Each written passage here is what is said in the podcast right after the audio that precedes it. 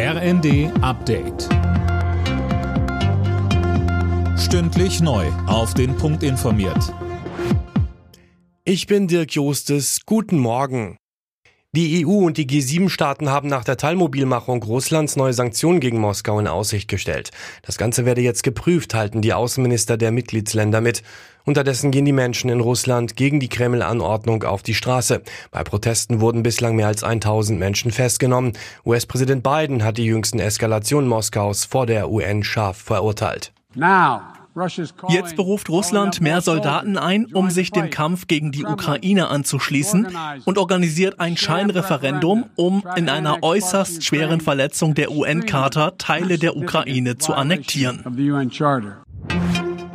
Sollte Deutschland auch schwere Panzer in die Ukraine liefern, darüber berät heute der Bundestag. Die Union fordert in einem Antrag eine stärkere Unterstützung der Ukraine, Sönke Röhling. Deutschland soll Kampf- und Schützenpanzer liefern, damit sich die Ukraine besser verteidigen kann, so der Antrag der Unionsfraktion. Das hat die Bundesregierung bisher allerdings abgelehnt. Weiteres Thema ist das Inflationsausgleichsgesetz. Darin ist eine Senkung der Einkommensteuer als Ausgleich der kalten Progression vorgesehen.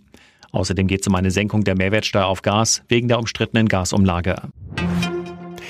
Das Institut der deutschen Wirtschaft warnt vor einem Rückgang beim Wohnungsneubau. Wie der IW-Immobilienexperte Vogtländer der Rheinischen Post sagte, würden viele Bauprojekte wegen der steigenden Preise verschoben. Das Ziel von 400.000 neuen Wohnungen jährlich sei weiter weg als bisher. Etwa 200 Grindwale sind an einem Strand an der Westküste Tasmaniens verendet.